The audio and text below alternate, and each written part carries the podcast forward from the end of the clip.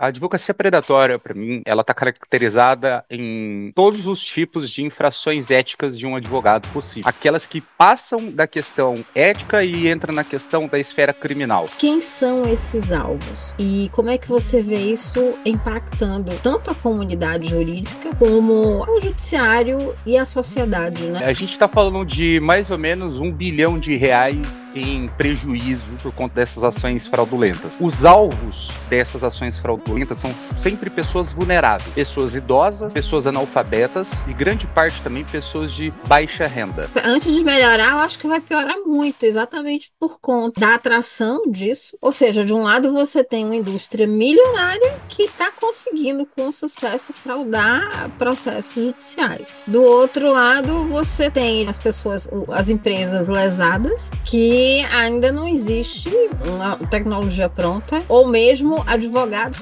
para atuar no antifraude. E você tem também, na terceira parte, o judiciário que ainda não se atentou para essa necessidade.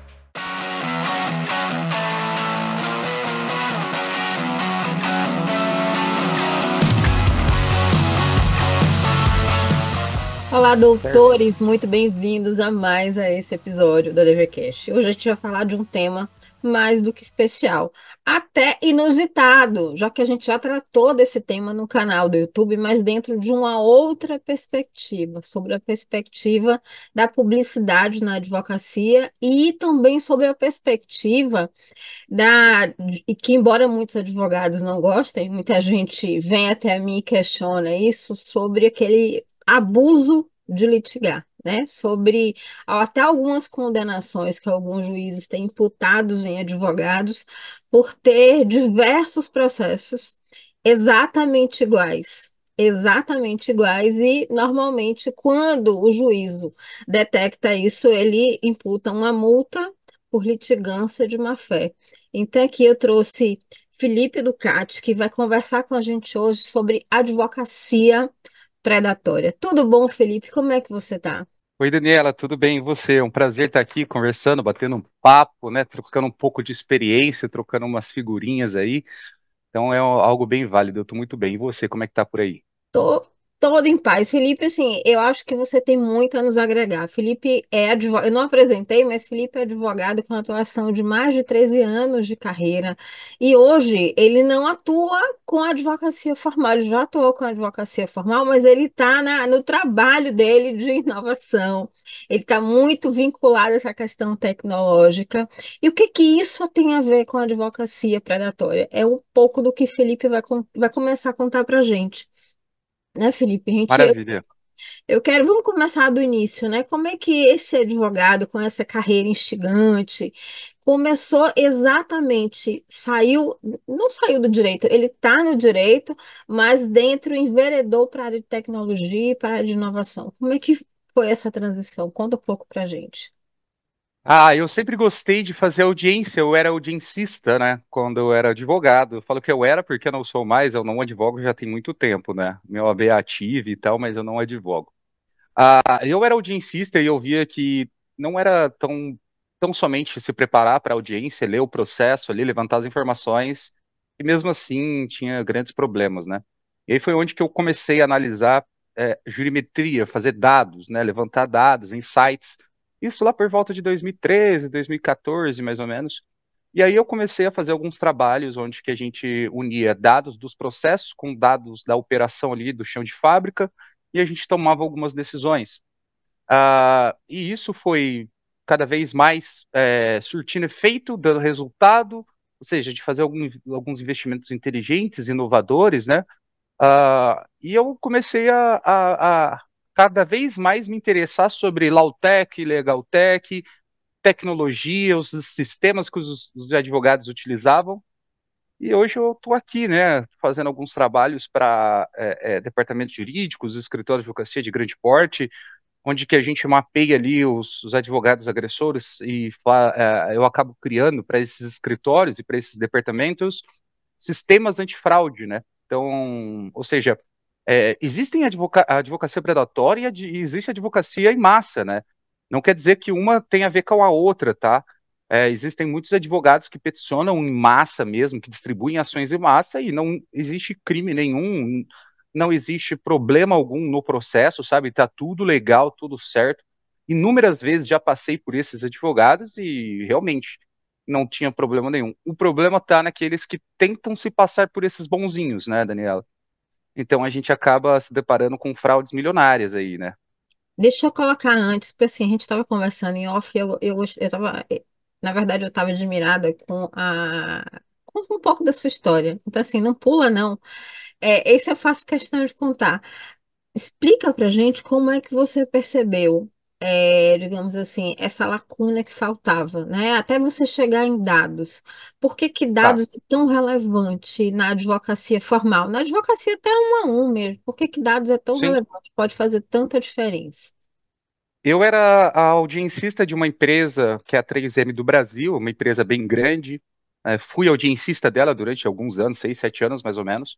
E eu reparei que tinha uma condenação do qual o pessoal não tinha contraprova ali em audiência, que era o acúmulo de função de operadores entre A e B.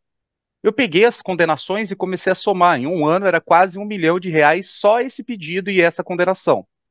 E eu falava, pessoal, mas vocês não podem deixar o operador B dirigir, o operador A dirigindo a empilhadeira.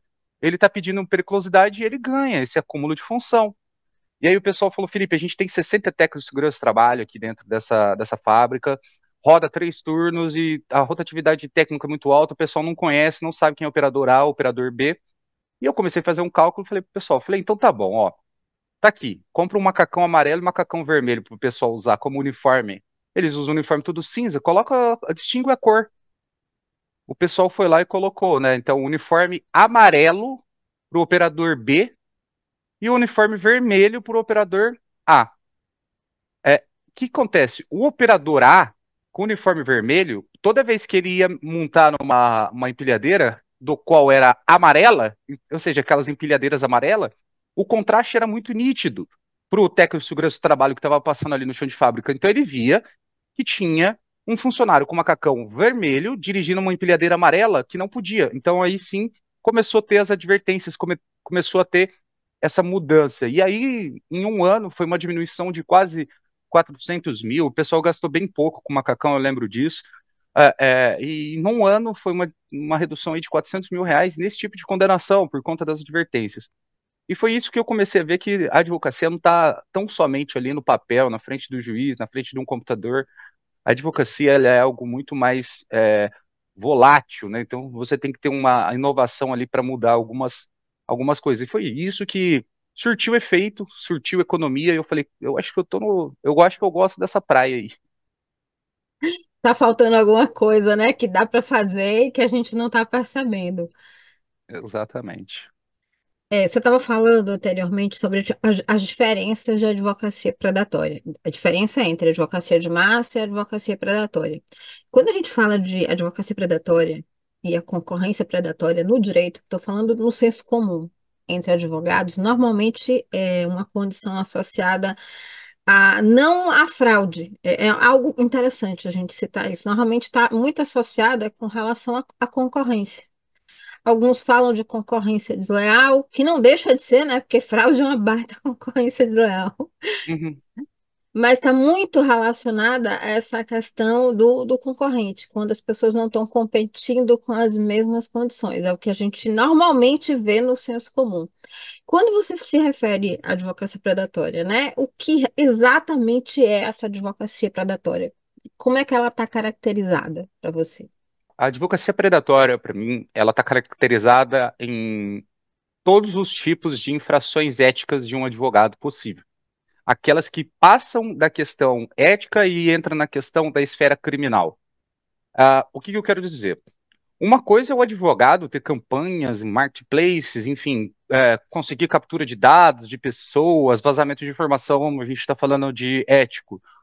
Ah, e aí, quando ele entra no, num ramo onde que ele falsifica documentos, ele falsifica pedidos, ele engana o poder judiciário, que obviamente também é enganado, e, e, a, e a, empresa também é enganada, isso já é, a gente está falando de crime, tá? Então, isso para mim, advocacia predatória, é, é de, de advocacia agressora nesse sentido, é fraude, é crime, é, coisas erradas que a pessoa está fazendo. Ou seja, não bastava só ela fazer as questões éticas, infrações éticas, como captação indevida, enfim, pro, é, é, prospecção de cliente e tal, mas aí ela entra num ramo onde que ela, aquilo virou um bolo e uma máquina de fazer tanto dinheiro que às vezes as, passa alguma coisa despercebida e aí passa, passa. Quando ele vai ver, é, quando a empresa vai ver, esse advogado ele tem tanta ação, mas tanta ação, ah, que quase 80% dessas ações são falsas, tem crime, tem problema ali, tem alguma fraude. Então, eu trabalho achando esses advogados, é, mapeando o modus operandi deles, tentando entregar para a empresa a, aonde que tem ali, como que ele chegou naquele ponto, como que ele está operacionalizando, e eu faço tudo isso daqui de casa mesmo, então a gente acaba encontrando várias ferramentas na internet de que a gente fala que é, é ferramentas hacking, né, que a gente acaba utilizando um pouco de hacker para tentar identificar o modus operandi do advogado, tá? Nem sempre a gente tem uma conclusão quanto ao modus operandi dele, mas a gente acaba conseguindo as provas e evidenciando ali para o escritório, para ele entrar com uma notícia crime ao Ministério Público, para fazer a denúncia de é, ética e é, uma coisa que é bem interessante também, Daniela, é que eu vejo que é o seguinte: os magistrados eles não querem, eles não estão brigando por isso, tá? Eles não estão comprando essa briga, só para avisar. É, então, quando você tem um processo que o, a outra parte, o advogado, ele está fraudando o processo, e você fala isso para o juiz, o juiz ele não está ligando. Não. Sim, porque ele falou o seguinte, Daniela, você tem a sua. A maior entidade civil do Brasil é a OAB, por que você não recorre a ela? Que eu sou judiciário. E assim está acontecendo, uma, duas, três, quatro, cinco, eu já vi várias dessas decisões, e realmente o juiz não tá, é, não, não toma nenhuma decisão ali. Mas, tem uma coisa que o juiz não gosta, e aí fica a minha dica, o juiz não gosta de ser enganado. Se você conseguir provar para ele, ou falar, excelência, não tem problema, eu vou denunciar ele na ética sim. Mas você acha que você não está sendo enganado aqui nesses documentos aqui? Aí o negócio pega.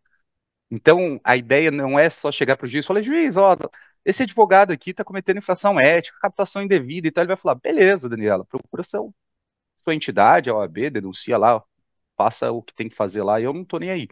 Quando você chega e fala para ele, fala, juiz, além disso, eu estou achando que você está sendo levado a erro aqui nos processos, ó. Aí o negócio começa a pegar. Bom, bom, bom, bom, bom. Assim, é, é uma curiosidade, mas quem são esses alvos principais, porque assim, não basta mais a gente estar tá suscetível a fraude na internet. Direto está acontecendo fraude de diversas questões. Agora está acontecendo fraude no seio dentro da advocacia. Então, assim, interessante a gente tipificar, já que a gente está falando de dados. Quem são esses alvos? E como é que você vê isso impactando tanto a comunidade jurídica, estou falando da advocacia mesmo, como até o judiciário e, e a sociedade, né? Porque a gente não está lidando com qualquer tipo de fraude, está falando de volume, pelo que você está dizendo aí. É muita ação de É, origem e de ação falsa. É isso que a gente está falando. É, a gente está falando de mais ou menos um bilhão de reais em prejuízo por conta dessas, dessas ações fraudulentas, né? Os alvos dessas ações fraudulentas são sempre pessoas vulneráveis, pessoas idosas, pessoas analfabetas e às vezes, é, é, e, e, grande parte também, pessoas de baixa renda, tá? O que está acontecendo? Esse tipo de advocacia, ela tá, é, ela, ela, é mais, ela é mais feita por advogados mais novos, recém-formados. Porém, eu venho encontrando advogados mais velhos, e aí eu acabo encontrando também, eu, eu, eu auto-intitulei como carrossel, tá? O que, que seria o carrossel? Então, eu sou um advogado com 20 anos, escritório sólido, aquele que não demonstra que, que, que utiliza desses, desses é, artifícios fraudulentos e tal.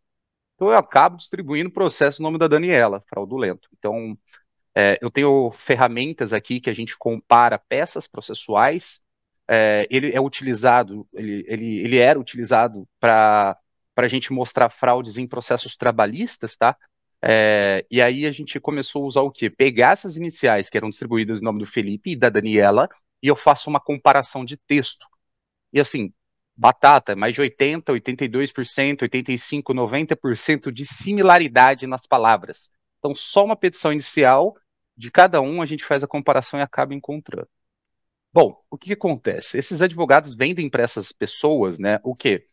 Que ela vai ganhar uma indenização, às vezes eles já entram com, eles já pegam a procuração dessa pessoa e já paga para ela o direito da ação como uma sessão de crédito. Então fala, ó, você tem direito de ganhar uns entre 4 a 7 mil reais de dano moral aqui contra o banco. Daniela, eu tô te dando mil reais e eu fico no prejuízo se eu perder, ou se eu não ganhar, ou se demorar três anos. Então está acontecendo bastante disso. Ah, o que que, o que, que, é, é, o que que vem crescendo muito?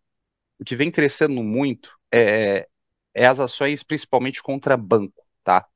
As ações de consignado contra banco. Essas são é um boom, né? Então, se eu pegar é, de todo tipo de ação que eu, que eu verifico aqui, a maioria são ações de consignado, são fraudes ali em processos.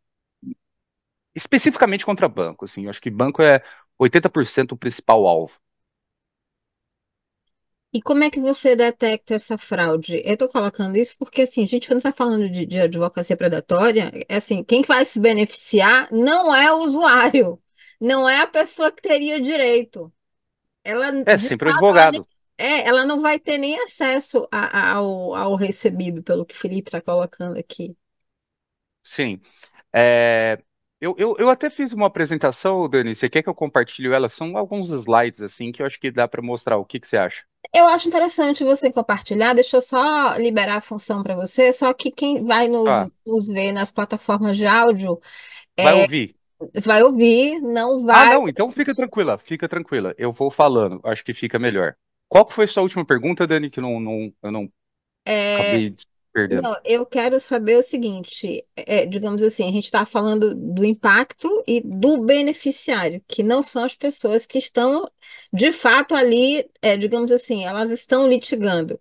Na verdade, estão uhum. usando, pelo que você coloca, estão usando as informações dela, estão falsificando documentos para entrar com ação contra os bancos. Não é isso? Sim, isso, exatamente tudo parte da, da primazia que eles descobrem que aquelas partes ali possuem uma conta bancária, exemplo, Bradesco. A partir do momento que ele descobre que essa, essa, essa quantidade de pessoas possuem conta no Bradesco, e ele já tem uma tese que foi favorável, ele vai atrás de como captar a documentação dessas pessoas. Por quê? Vai precisar do RG ali, né, para mostrar para a pessoa, para o advogado, para colocar na inicial. Então, Daniela, eles falsificam a procuração, eles falsificam um comprovante de residência, e aí eles colocam um documento da pessoa ali. E às vezes eles falsificam também o documento da pessoa. Então a gente acaba. O que, que, o que, que a gente faz hoje? Eu pego a carteira daqueles advogados que estão mapeados com o target, que possuem uma advocacia predatória, e eu começo a fazer um saneamento da base dele. O que, que eu vou fazer? Eu vou capturar todos os processos dele. 10, 15, 20, 30 mil processos que ele tem. Eu jogo ela numa esteira e aí eu utilizo ferramenta de inteligência artificial com machine learning onde que eu faço uma extração de perguntas. Eu, Felipe, já deixei pronto 38 perguntas na minha IA, que a gente treinou ela para ela realmente responder. O que seria isso? Eu jogo um, um processo em PDF para essa minha IA e falo para ela: IA, responde para mim essas 38 perguntas. O que, que ela vai fazer? Ela vai olhar no documento, no processo, e vai me trazer a resposta. Tá. Nessas perguntas, são criadas uma regra, depois é criada uma regra quando eu transfiro isso para um Excel com a coluna, ela tem algumas fórmulas. E aí a fórmula me dá o indício de fraude. Vou dar o primeiro. Procuração sendo feita muito antes da inicial é uma fraude. Ou seja, eu tenho o caso aqui do advogado que ele foi pego justamente que as procurações dele tinha quase um ano. E aí a gente começou a entender, cara, por que, que o cara fica com um ano com uma procuração para depois entrar com a ação? Não faz sentido. Ninguém, nenhum advogado mais atrasado do mundo demora um ano para propor uma ação, e ainda com pedido de liminar para a exclusão do nome da pessoa ali do Serasa. Bom, olhando isso daí, o que a gente acabou olhando, falou, tá levantando suspeita. Foi um, dois, três, quatro, cinco, seis, sete casos dessa maneira. E um advogado com 18 milhões de reais contra um banco. Em, ele distribuiu 345 ações de 2022 a 2023 contra esse banco. Uh, e aí a gente começou a olhar essas informações. Quando a gente foi olhar, falou, cara, Pega o contrato dessas pessoas, vamos ver o, o crédito consignado delas. Começamos a ver data do crédito consignado. na mesma data da procuração. Uai, ninguém faz a procuração e já assina, ninguém faz um consignado e já assina uma procuração. É muita má fé. A gente começou a investigar, levantou algumas informações e viu que ao lado desse escritório de advocacia existia um crédito consignado do próprio banco. E aí, quando a gente levantou as informações, o dono do escritório era irmão do dono do crédito consignado. Muito provavelmente as pessoas ali idosas, sem desconhecimento, como eu disse, pessoas leigas, iriam ali para fazer os créditos consignados e o pessoal do, do crédito consignado ali, do, do Banco Popular ali, né, no caso, é, acabava pedindo para eles, assina a procuração aqui, isso aqui é para o seu crédito ser liberado mais rápido, para você não ter problema com a justiça, enfim, se tiver alguma coisa, a gente representa você. Então as pessoas assinavam essa procuração, obviamente ele já tinha também o comprovante de residência, que serviria para o crédito consignado, tinha os documentos que serviriam ali para o crédito consignado, e ele entrava com a ação depois de um ano, mais ou menos, e sempre ganhava. E aí acontece, uma das coisas que eles sempre fazem, eles pedem a, a, a eles têm o desinteresse na audiência de conciliação prévia. Então eles falam, ó, oh, não quero conciliação com vocês e vamos tocar aqui. Por quê? Porque realmente não vai ter conciliação. A parte não está sabendo que o advogado entrou com a ação. O advogado não vai atrás da parte, a parte nem fica sabendo que entrou um processo. E isso é o que mais está acontecendo, Daniela. No caso de da parte ganhar o processo, o dinheiro fica preso no judiciário, não, não é debitado automaticamente. Então ela não, não tem... é depositado na conta do, do advogado. Sempre depositado na conta do advogado. E aí, é, é, é enfim, sempre depositado na conta do advogado. Não, às vezes a empresa pede, fala, eu vou depositar em juízo. O juízo não. O patrono ele tem total poderes, então pode depositar na conta do advogado. Deixa eu te fazer uma pergunta é, extremamente pertinente, porque é o seguinte: como é que se detecta um tipo de fraude desse, já que, vamos dizer, o mercado jurídico não está treinado para verificar isso. Normalmente a prática do advogado é receber uma ação ou um cliente contratou, ele vai defender a ação. Ele não, poucos vão, digamos assim, acender uma dúvida a respeito de uma, de uma possível má-fé. Numa, numa determinada ação. A gente vê até alguns juízes, eu não sei se existe algum, se eles estão usando, se o CNJ está usando algum tipo de ferramenta, fazendo algumas comparações de dados. Recentemente foi até dentro de um banco também, de uma ação bancária, que o juiz detectou 80 ações de um advogado, 80, acho que foi 80, 85 ações de um advogado, que eram os mesmos pedidos, as redações próprias, e com base nisso ele condenou esse advogado é, até no migalhas, por má fé, por litigância de má fé. Imputou uma multa, mas pelo que a gente está vendo aqui, a multa é pequena em relação ao que eles de fato, é muito longe de inibir esse tipo de ação, está muito longe de inibir, né? Então, assim, como é que se dá, primeiro, como é que se detecta, detecta isso? Tanto o juízo como até a outra parte, os advogados que estão advogando na outra parte. Existe algum tipo de ferramenta tecnológica já que possa identificar essas esse tipo de fraude, quais são, ou precisa do seu trabalho, Felipe, de investigação, porque eu estou vendo aqui que seu trabalho é um trabalho de investigação mesmo. Sim, é assim, começa assim, Daniela, esses advogados agressores, eles, eles, começam, é, eles começam a dar algumas brechas, escorregadas, e eles costumam entrar com grande volumetria de ações. Então, o primeiro, o primeiro ponto é volumetria de ações e depois algumas escorregadas. Vou te dar um exemplo. Quando eu, é, é, eu, já peguei casos onde que um certo advogado ele frauda várias ações e de repente a parte fica insistindo na audiência de conciliação presencial. Quando o juiz defere a audiência de conciliação presencial e manda expedir intimação pessoal do autor, ele faz uma carta de próprio punho, o advogado, falando que é o autor pedindo a desistência da ação. Então acontece, ele está blindado. Já, já vi casos do, do, do tipo. Então, acontece, esses escritórios esses departamentos jurídicos já sabem mais ou menos quem são os caras que estão fazendo coisa errada, tá? Então, assim, é, o trabalho que eu faço é para mapear a carteira toda dele. Então, eu vou lá e vejo o que, que ele está cometendo de fraude. Esse advogado está machucando você, Daniela, que é o departamento jurídico dos Bradesco. Tá, aí eu vou lá e olho. Peraí, deixa eu ver a carteira desse advogado agressor, que é o Felipe, contra o Bradesco, o BMG, o Santander, enfim, contra os bancos. O modus operandi é o mesmo, então quer dizer que tem fraude em todo lugar aqui. Quanto ao que você falou sobre condenação a esses advogados, não vai fazer eles parar de advogar. Eu estou falando de volumes de milhões, tá? Esses advogados retiram, ganham milhões, milhões esse tipo de advocacia. Ah, e eles não e, e eles não estão nem aí para a OAB, tá? Chegar ao ponto deles cancelarem a OAB por causa de tanto problema ético e eles acabam distribuindo novas ações em nome de funcionários, em nome de outros advogados e acabam distribuindo, mas o mecanismo ali não para. E é algo que eu sempre alerto o pessoal. Pessoal, não adianta vir com os dois pés bater no advogado, que ele vai espanar e ele vai continuar batendo vocês, de outra forma. Então faz o seguinte, mapeia esse advogado, deixa ele na mira, e na hora que ele fizer algo que é criminoso, você prende ele. E batata, é isso que a gente faz. Então, o que acontece? Eu, eu, eu tô cansado de, na hora de entregar o relatório né, para o departamento jurídico ali de alguma grande empresa ou para um escritório, aqui, achamos, achamos, achamos, vamos prender ele. Falei, não, não, não, não. Não façam isso, pelo amor de Deus. Deixa ele, vai dando corda para ele, mapeia ele, vai dando corda, porque na hora que você noticiar o Ministério Público de alguma coisa, de ato criminal, ou seja, ato criminoso que ele fez, na hora que chegar a pancada nesse advogado, ele não vai ter para onde se esquivar. E vai ser feio. Então eu acabo deixando o pessoal pronto para isso. O que, que, seria isso, criminoso? Então eu estou falando do quê? Eu tenho algumas ferramentas de tecnologia chamada documentoscopia. O que, que eu faço? Eu passo ali na procuração e detecto fraude na quebra do pixel.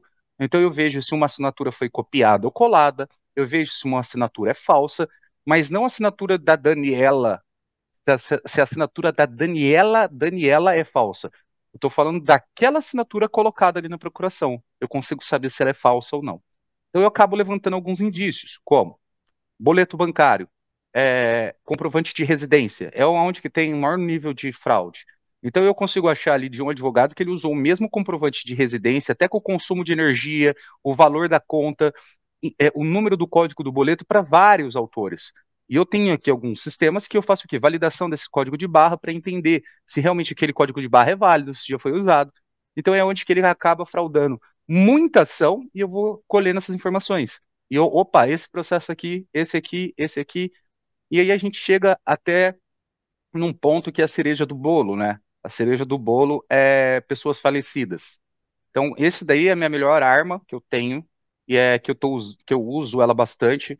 Então eu acabo achando pessoas que faleceram, a data do falecimento dessas pessoas, e eu vejo que a pessoa morreu em 2016, 2017, 2019, 2020, e as procurações são de 2023.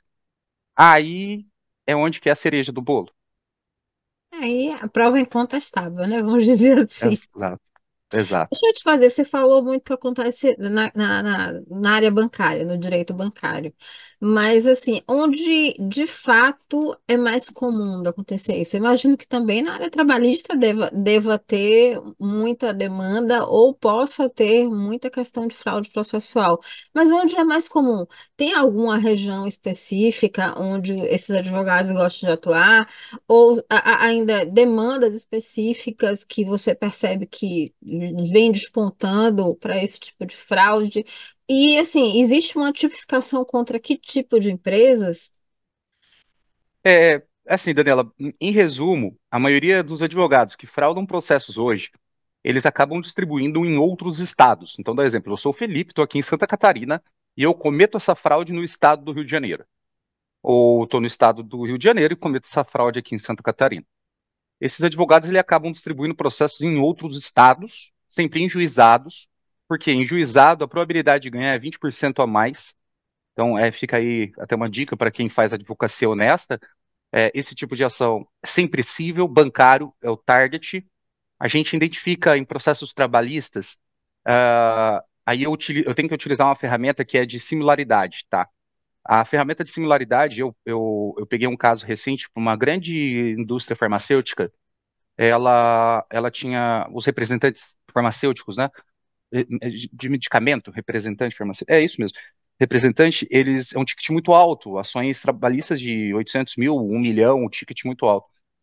E eu reparei que tinha um, eles me falaram, Pô, Felipe, tem um advogado aqui, cara, que é, meu, ele junta tudo igual. E aí o que eu fiz? Eu peguei esse advogado, peguei ações que ele distribuiu em Salvador, no Rio de Janeiro, em Porto Alegre e em Belo Horizonte contra indústrias farmacêuticas no geral e coloquei e fiz um papel de similaridade. Então, eu quebrei todo o documento, deixei ele limpo, sem nenhuma marca d'água, sem nenhuma folha, assinatura nem nada, e eu fiz uma comparação. Deu 90% de similaridade, inclusive nos fatos. Então, acontece. Eu acabei entregando um relatório para o pessoal dessa indústria farmacêutica, é, falando o seguinte: os juízes estão sendo levados a erro. Eles, esse advogado está levando o juiz a erro. E lembra quando eu falei? Juiz não gosta de ser enganado. Eu falei para eles: não adianta se bater no advogado. Ele tem a informação, um vazamento de dados quando a pessoa é mandada embora. Isso é nítido. Agora, para bater nesse advogado, para fazer ele para fazer ele parar de ganhar ação ou ganhar menos contra vocês, sabe o que vocês fazem? Pega aqui ó, o relatório que eu fiz, tem um dashboard, os gráficos de todas as petições que eu fiz aqui de comparação. É uma plataforma utilizada por perito. Junta nos processos. Por quê? Você acaba fazendo o juiz é, é olhar aquele processo e falar: peraí, será que eu estou sendo levado a erro? Será que eu estou sendo enganado? E você acaba é, tirando aquela moral daquele advogado. Por mais que a parte tenha direito, sim, obviamente a parte tem direito de hora extra, hora daquilo e tal, ela tem direito, mas replicar as peças, é, ele encontrou os pedidos ali, a forma de se expressar nos fatos, totalmente mentiroso, porque cada fato é um fato, é diferente. Como que uma pessoa representante farmacêutica da, de uma empresa X lá em Salvador faz as mesmas funções, o mesmo horário, é, refeição de uma de outra representante farmacêutica lá de Porto Alegre. Não faz sentido. E foi isso que eles fizeram. Então, todas as contestações ali, novas, né, desse advogado agressor, o pessoal juntava o laudo, falando: olha, os, esse advogado aqui, ele está mentindo nos fatos, excelência, os fatos não são verdadeiros. E aí eles vêm com um embasamento jurídico, falando aquilo, e aquilo acaba tirando credibilidade daquele advogado você acaba machucando ele um pouco. Também vai acabar com a questão do copia e cola, né? Porque é muito comum. Sim, A advocacia de massa, então, é uma tragédia. sim. Vai tudo junto. Deixa eu te fazer, você fala, você fala em quebrar documento, tirar, mas até onde vai, de fato, essa, essa investigação, essa averiguação de dados? Até onde você vai com isso? Daniela, é assim, são vários níveis, né, de investigação. Eu chego ao ponto até de rastrear se aquela pessoa realmente passou aquele tipo de pessoa, aquela persona, ou seja, vou dar exemplo. Eu vejo que um advogado X ali, ele está entrando com ações fraudulentas contra o banco. Eu quero saber o tipo do autor. Quem que é a Daniela que entrou com ação contra o banco? Quem que é o João, Felipe, a Maria? E aí eu vou acabando fazendo o quê? Eu vou fazer uma perfilização dessas pessoas. Região onde elas moram, moram, benefícios se elas têm ou não, se elas foram mandadas embora recentemente, carteira de trabalho, se elas abriram MEI, se elas tiveram algum tipo de crédito, se elas fizeram alguma coisa nesse sentido, e eu acabo fazendo uma perfilização. Vou te dar um exemplo. Tu já foi no aeroporto e quando você saiu do aeroporto, um dia depois, ou até no mesmo, no mesmo dia, você está no seu Instagram, no seu Facebook, aparece uma propaganda. Você teve voo atrasado? É isso, é um Direto. código. Sim, isso é um código chamado MADID. M-A-D-I-D. Esse código MADID, ele todo celular tem. Sabe quando você baixa um aplicativo e ele fala assim, permitir acertar localização, cookies e tal? Todo mundo aceita. Quando você faz isso, você- o seu celular, ele tem um código. E esse código fica registrado em plataformas, e essas plataformas vendem esses dados. Então, o que acontece? Se eu quiser saber, todo mundo que passou no aeroporto de Congonhas essa semana, ele não vai me falar que é a Daniela, que é o Felipe. Ele vai me dar o código desses celulares. E a partir desse código desses celulares, no Meta, quando você vai fazer um anúncio hoje, você pode anunciar por pessoas, e-mail, telefone e o código MADID. Georreferência. É, georreferência, então acaba chegando no MADID. Então, esses advogados que tenham muito, muita ação em massa contra a advocacia, eh, contra a questão de planos de voo e tal, eh, eu acredito que eles devem usar isso. Se não estiverem usando, poderiam usar, iriam conseguir mais. Mas a gente chega a fundo de investigar eh, documentos, tá? Então, documento é algo que, assim, é, é algo que a gente tem batido e a gente está vendo fraude na questão de foto. Eu pego uma CNH da Manuela e coloco uma foto da Daniela. E esse documento passa. E, e estão chegando num ponto de perfeição de fraude em documento que, assim, é absurdo. Graças à boa tecnologia, Nós temos ferramentas que conseguem identificar se um RG é falso, se um documento é falso, em base do governo, tá? O governo ele tem uma, uma API para ser chamada ali para fazer uma verificação contra a Carteira Nacional de Habilitação, e ele acaba dando até a vírgula, o espaçamento que está errado ali, e falando, ó, esse documento. Ele não fala para você que esse documento é falso, ele fala, ó, nesse documento tem 70% de probabilidade de ter sido fraudado. Acima de 40% a gente já pega o documento na hora. Abaixo de 40% a gente só se tiver outros indícios no processo. Como é que a gente combate, Felipe? Você já trouxe diversos indícios, diversas questões.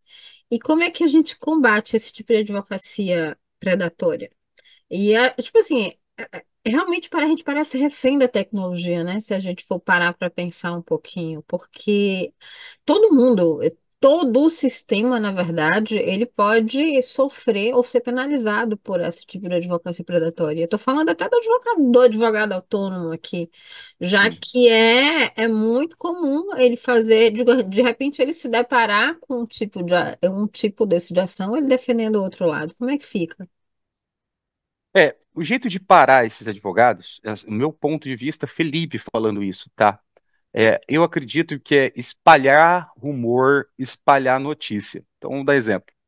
A Daniela foi uma advogada agressora que fraudava processo, que estava na mira de um departamento jurídico de um banco, e o pessoal levantou muitas provas ali contra a Daniela, inclusive fatos criminosos, denunciou o Ministério Público, a Daniela sofreu uma sanção ética e acabou sendo respondendo um processo, sei lá, de uh, estelionato, algo do tipo, de falsidade ideológica, com essa matéria, espalhar isso nas redes, espalhar isso em portal do, do de, de notícia, espalhar isso na mídia, espalhar isso, por quê?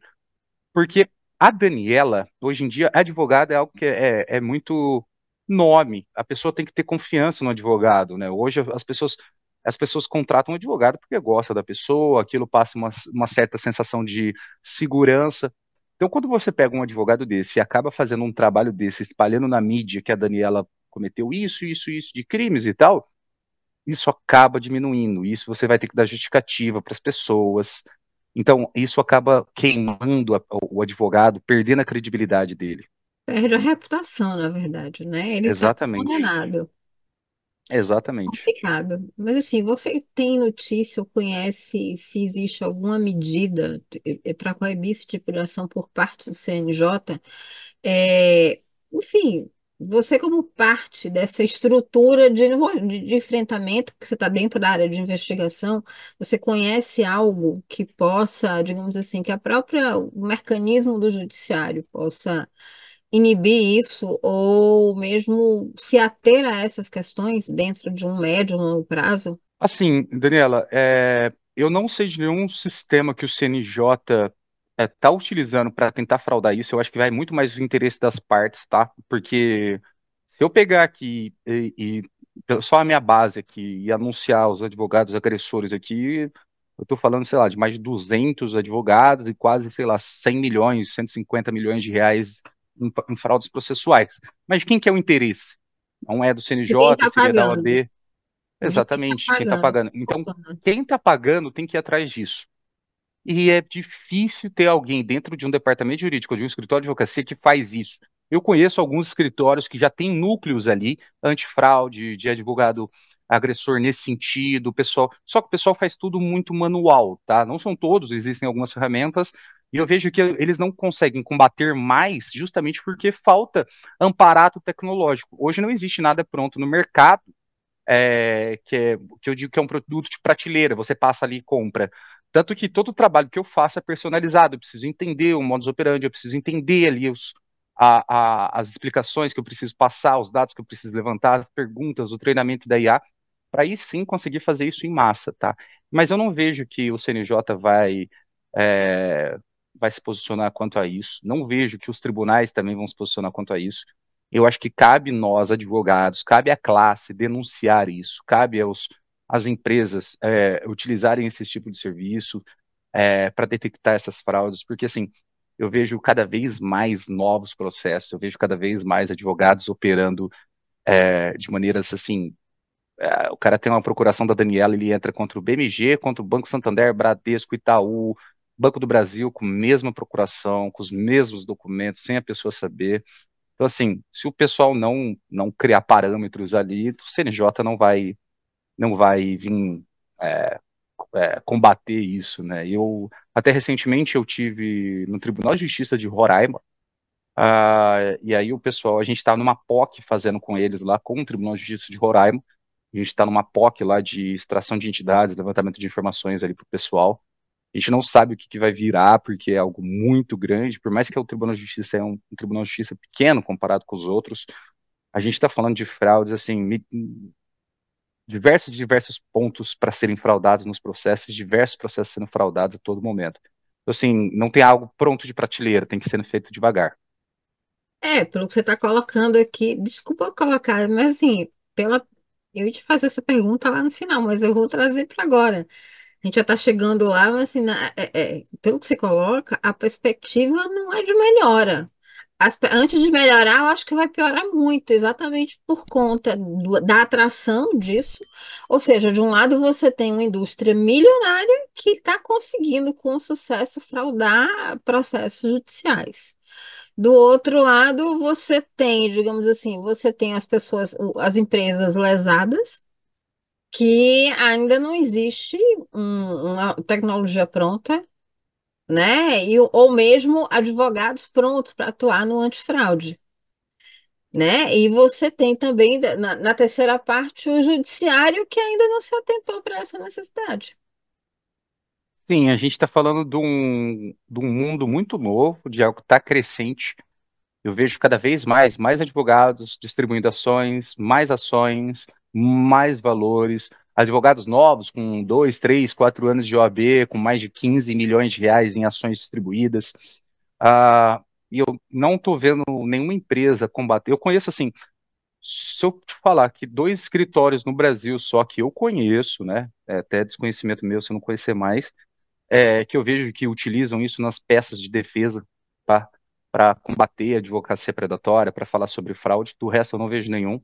E eu estou vendo isso crescer muito, muito. Após pandemia, então, que o pessoal hoje assina procuração por WhatsApp, hoje, após pandemia, que o pessoal contrata advogado por, por rede social, enfim, por telefone, é, tem aumentado muito, Daniela, muito, muito mesmo. E eu acho que não vai acabar tão cedo, não. E, e uma coisa que eu até vou te falar, é até interessante para quem está ouvindo nós, uh, o pessoal que, que hoje presta serviço para grandes empresas, então é algo que está acontecendo comigo, que é o seguinte, os escritórios de advocacia que defendem banco, então o banco está lá, ele tem uma carteira de 200 mil ações, ele tem, sei lá, 10 escritórios com 20 mil ações cada um defendendo ele. Por região, enfim, por quantidade, por preço, N fatores. Esses departamentos jurídicos, esses bancos, essas grandes empresas estão exigindo desses escritórios de advocacia que fazem a defesa essas ferramentas que utilizem mais é, tecnologia, inovação para combater a advocacia predatória. E eu estou vendo que o pessoal está perdido, e isso está fazendo muita diferença. Eu estou falando de, uma, é, de um caso onde eu vi uma migração de carteira, Daniela. Se eu não me engano, foram de 80 mil processos que o escritório perdeu 80 mil processos para um concorrente deles, justamente porque esse concorrente conseguiu prender um advogado que estava cometendo fraude. Então o banco olhou e falou: pô, a Daniela conseguiu prender um advogado, ela tá migra toda a nossa carteira desse escritório aqui, tá, não vou renovar o contrato com ele, não manda tudo para Daniela. E eu tô vendo que isso está acontecendo também para você conseguir prospectar cliente, tá? O que está acontecendo? Daniela, escritório de advocacia, defende, sei lá, empresas de energia elétrica e você está aumentando seu escritório, você precisa, você quer pegar uma carteira de outra região.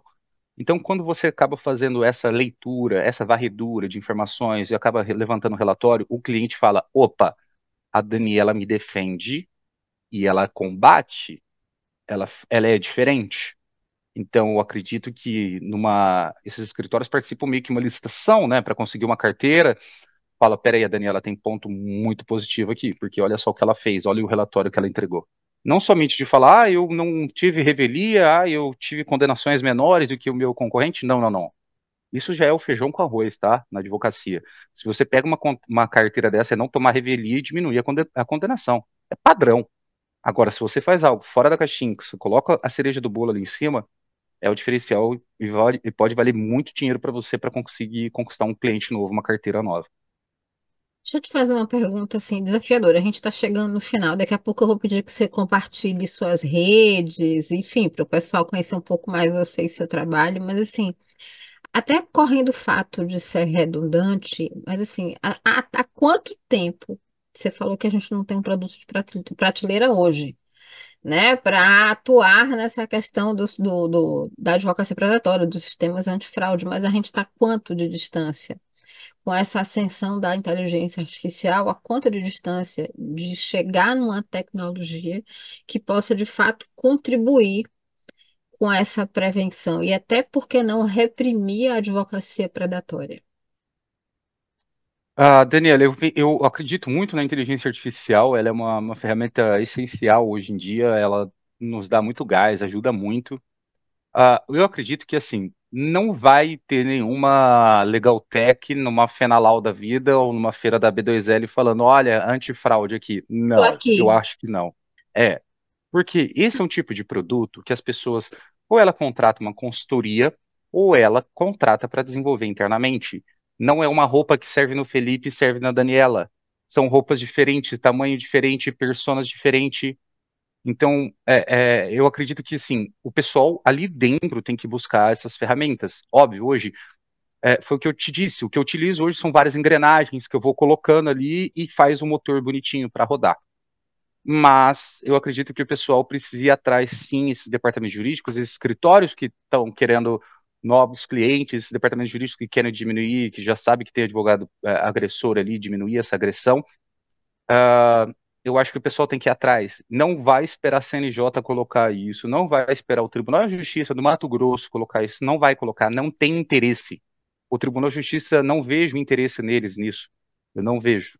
Eu acho que eles não têm nem tempo ou capacidade técnica, digo capacidade técnica mesmo, afirmo isso, capacidade técnica para olhar um, um, um, um, processo com um sistema antifraude. Eu acho que se o pessoal, o pessoal tem que mexer, rebolar um pouquinho para os advogados, né, os escritórios, departamento de direito, tem que rebolar um pouquinho para conseguir colocar isso dentro de casa. E acredito que o serviço entregue, ele, o entregável, vai ser muito melhor e o combate vai ser muito maior também. Diferenciação, né, Felipe? Sim. Assim, agora a gente está chegando finalmente ao final. Vou pedir que você compartilhe suas redes sociais, né? Onde é que as pessoas podem encontrar, conhecer um pouco mais desse trabalho do Felipe, né? Certo. E eu vou pedir ainda que, nas suas palavras finais, você indique caminhos.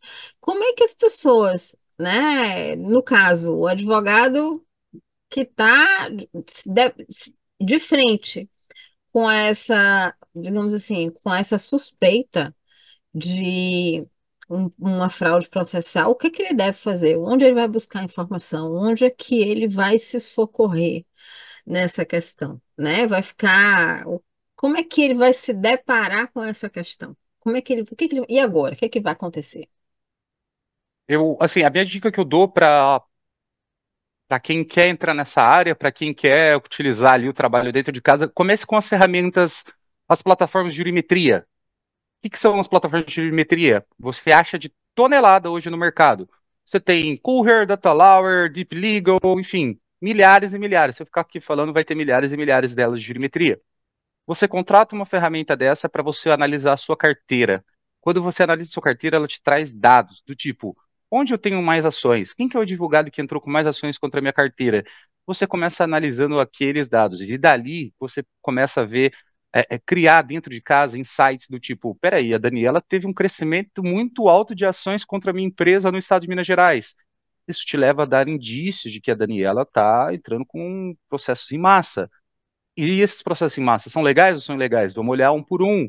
Vamos começar a levantar informação. Pô, a Daniela já fraudou o processo nosso no Espírito Santo e ela usou um documento falso ali no comprovante de residência. Então, o pessoal acaba utilizando, acaba vendo isso, e meu, a minha dica é para é, ver bases de geometria, trazer isso, a, procurar saber mais sobre dados, o poder que os dados têm hoje em dia, né? Para tudo, né? Para quem faz coisa boa e para quem faz coisa ruim, infelizmente, né? Existe, existe para quem faz coisa ruim mesmo. Então vamos usar o dado para quem faz coisa boa. Tem como ganhar dinheiro com dado, tem como ganhar dinheiro sim fazendo coisa boa. A advocacia, sendo ela ético, é algo... né, Felipe? Sendo ético. É, é, exatamente, sendo ético, a advocacia é algo muito lindo, muito brilhante, é muito apaixonante, e se você fizer da maneira certa, ela, o futuro é certo, não tem dessa. Esses advogados, eles querem crescer rápido, e acabam pagando um, pecado muito alto por isso, e é, você imagina, ele não sabe que tem um Felipe aqui olhando ele, né? Ele não sabe que tem um Felipe aqui olhando ele. E se ele for preso com a família dele, dentro da casa dele, com a mulher, enfim, quanto, quanto que isso não dói? Eu, assim, eu tenho esse pensamento, eu algo que eu nunca gostaria que acontecesse comigo na minha vida. Isso deve, acho que seria a maior vergonha da minha vida. Então, tem, tem gente pagando para ver isso e vai ficar ruim, vai ficar feio, sabe? Então, tem como advogar eticamente, tem como ganhar dinheiro eticamente, utilizando tecnologia. Essa é, acho que é o meu resumo final aí para falar contigo, Daniela. E deixa o meu, o meu LinkedIn é Felipe Ducati, é D-U-C-A-T-T-I, é um T a mais do que tem naquela moto. Não sou da família da moto, também não tenho moto, não sei andar de moto, mas é Felipe Ducati no LinkedIn. Se vocês quiserem me adicionar, mandar mensagem, eu sempre entro lá para bater um papo e tal. Perfeito, Felipe. Felipe, agradeço a sua participação. Deixa eu dar um recado aqui para o pessoal é, que está acostumado, a DVCast sempre vai lá sábados, semanalmente, às 15h45 da tarde. A partir das segundas-feiras, a partir das seis e meia da manhã, a gente está em vídeo no Spotify e em áudio nos principais agregadores de podcast. Quero agradecer mais uma vez, Felipe, por, por ter aceitado o nosso convite, assim, de forma ágil e de pronto para participar desse especial de final de ano e trazer esse tema extremamente inusitado, novo aqui para a nossa audiência do podcast, que pode ser muito útil, né, Felipe? A tecnologia para o bem e para o mal também, a gente apresenta os dois, né? A gente combatendo, né, e como soldados, né, da ética e da, digamos assim, da ética e do, das boas práticas da advocacia, a gente está aqui, né, para oferecer soluções, perspectivas para esse advogado. E eu quero agradecer Exatamente. demais para você né, por ter participado conosco aqui desse, desse episódio e dizer a você, doutores e doutora, que a gente está aqui, né? No próximo, a gente vai se ver agora no próximo episódio do DVCast. Até lá, pessoal. Um grande abraço. Tchau. Obrigado. Até mais, Daniela. Obrigado. Tchau.